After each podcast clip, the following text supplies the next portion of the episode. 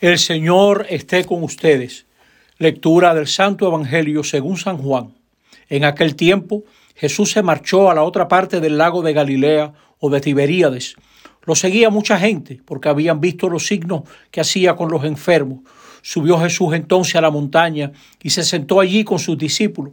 Estaba cerca la Pascua, la fiesta de los judíos. Jesús entonces levantó los ojos y al ver que acudía mucha gente dice a Felipe, ¿Con qué compraremos panes para que coman esto? Lo decía para tantearlo, pues sabía bien lo que él iba a hacer.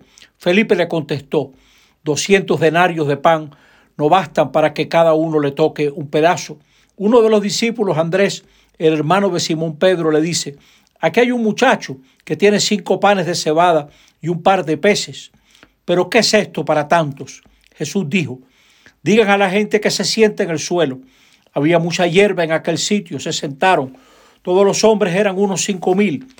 Jesús tomó los panes, dijo la acción de gracias y los repartió a los que estaban sentados. Y lo mismo todo lo que quisieron del pescado. Cuando se saciaron, dijo a sus discípulos, recojan los pedazos que han sobrado, que nada se desperdicie. Lo recogieron y llenaron doce canastas con los pedazos de cinco panes de cebada que sobraron a los que habían comido. La gente entonces, al ver el signo que había hecho, decía, este sí que es el profeta que tenía que venir al mundo. Entonces, sabiendo que iban a llevárselo para proclamarlo rey, se retiró otra vez a la montaña él solo. Palabra del Señor. Estamos en este domingo decimoséptimo del ciclo B y hoy vemos un milagro, un signo que impactó mucho a la primera comunidad es de las primeras imágenes que la iglesia, los primeros cristianos reprodujeron en las catacumbas. Muchas veces se reproduce los panes y los peces.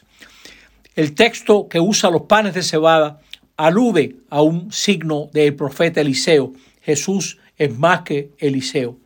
En los sinópticos, Jesús aparece sorprendido. En Juan aparece en este Evangelio dueño de todo. Cerca de la Pascua, claramente Jesús es el verdadero cordero, el que alimenta a su pueblo. Israel comió el cordero y salió a caminar el desierto de la libertad. A nosotros nos toca, comiendo el pan eucarístico, salir a caminar el desierto de la vida con la esperanza puesta en Dios, sabiendo que Dios es leal. Hay aquí una palabra en estos momentos de gran división, de pueblos que reclaman sus derechos en las calles, de violencia desmedida, de represión desconsiderada en países cercanos a los nuestros, por ejemplo Cuba o en Haití, donde ha habido un magnicidio terrible y todavía no se aclara, algo para todos. Nadie tema, nadie tema que lo que Jesús propone es para todos, no para grupitos, no para gente de un grupo, de otro, no Señor, es para todos. Y lo propone en dignidad, estos hombres y mujeres y niños comen sentados, no como pobres, no como mendigos, comen como ciudadanos libres.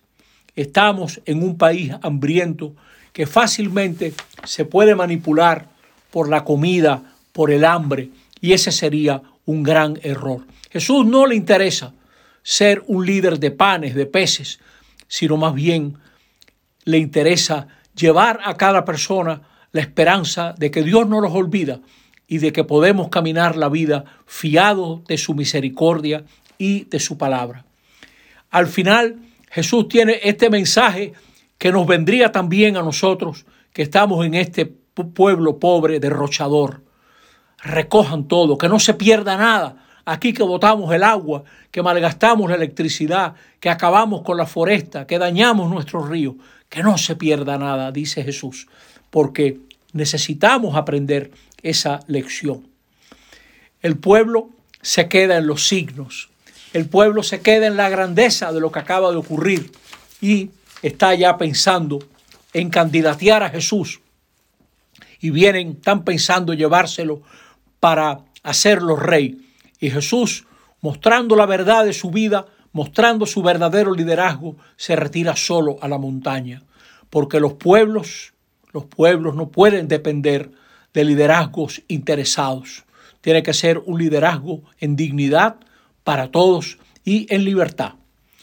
Este domingo también coincide con la fiesta de ser padre. Y hay algo en el Evangelio que tal vez te ayuda. Ellos saben que los panes y los peces no alcanzan.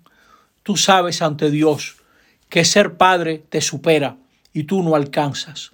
¿Vandrá tu consejo en una sociedad tan desalmada? Te toca poner tu vida y tu tarea de padre en manos del Señor y en manos de tu mujer. Ser padre es una pieza que hay que tocar a cuatro manos. Entrega todo, lo que eres y lo que tienes, sabiendo que no te lo van a agradecer. No estés esperando ningún homenaje. Con una sonrisa, acepta que no te agradezcan para que tus muchachos y muchachas atiendan a los problemas de la vida y no tanto a ti, no tanto a ti, que eso es lo grande de ser padre. Poner a los muchachos a mirar para donde tienen que mirar. El que siembra un árbol no puede estarlo moviendo. Entrega, entrégalo a la tierra con fe. Riégalo y cuídalo. Cuida a tus hijos y entrégalos con fe. De vez en cuando cambia velocidades. No sea solo productor que llega tarde de noche. No, sé también progenitor que da vida, que sigue ayudando a las muchachas y muchachos a caminar. Exige, exige, aunque te rechazan, aunque te monten una novela venezolana de llanto, la muchacha que quiere volver a no sé qué horas, extraña, no señor, exija y acepte la cuota de incomprensión. Tú no eres papá para ser, para ser aplaudido, se es papá con sudor y lágrimas y por eso nos orientan tanto. Es importante que te des cuenta que tus retos van cambiando. Primero fue el bebé, luego el adolescente, ahora el hijo casado, que te quiere hablar a cada rato porque la suegra tiene un papel principal en una película de Drácula. Escucha y aconseja. Te vas quedando solo, papá. Pues más bien, aquí lo que tengo que decirte es cuánto aprendemos de ti, cuánto la iglesia te agradece que tú seas ahí en la familia, todo una fuente, toda una fuente de inspiración y de entrega. Pide al Señor la fortaleza y búscala. Busca la fortaleza en la oración. Cultiva tu amistad con tu mujer, con tu esposa. Comparte ahora más que nunca. No dejes que tu mujer se eche encima todo, ni dejes que te saquen del día a día de tu casa. Métete ahí, que hace falta estar en todo y no dejes que la mujer cargue pesado. Ni tampoco que te conviertan en la Suprema Corte para apelar los casos y permisos difíciles. No, señor. Congreso, usted y su esposa vayan decidiendo juntos. Tus hijos te van a desesperar por momentos y te darán ganas de enviarlos al espacio exterior como voluntarios astronautas. Crea un buen ambiente en tu casa. Ten paciencia, que tú también pasaste por ahí. La paciencia es ciencia de paz, de estar en paz con lo que toma tiempo resolver. No haya pelea a puños, pelea como los luchadores, abracando, abrace, abrace y no suelte. No dejes que los problemas te sorprendan, enfréntalos con tiempo y si puede, si puede, adelántate, adelántate a los problemas con la sabiduría de tu mujer, mirando cómo lo estamos haciendo, cómo van los muchachos. Y así seguirá siendo una bendición para todos nosotros. Felicidades, papá.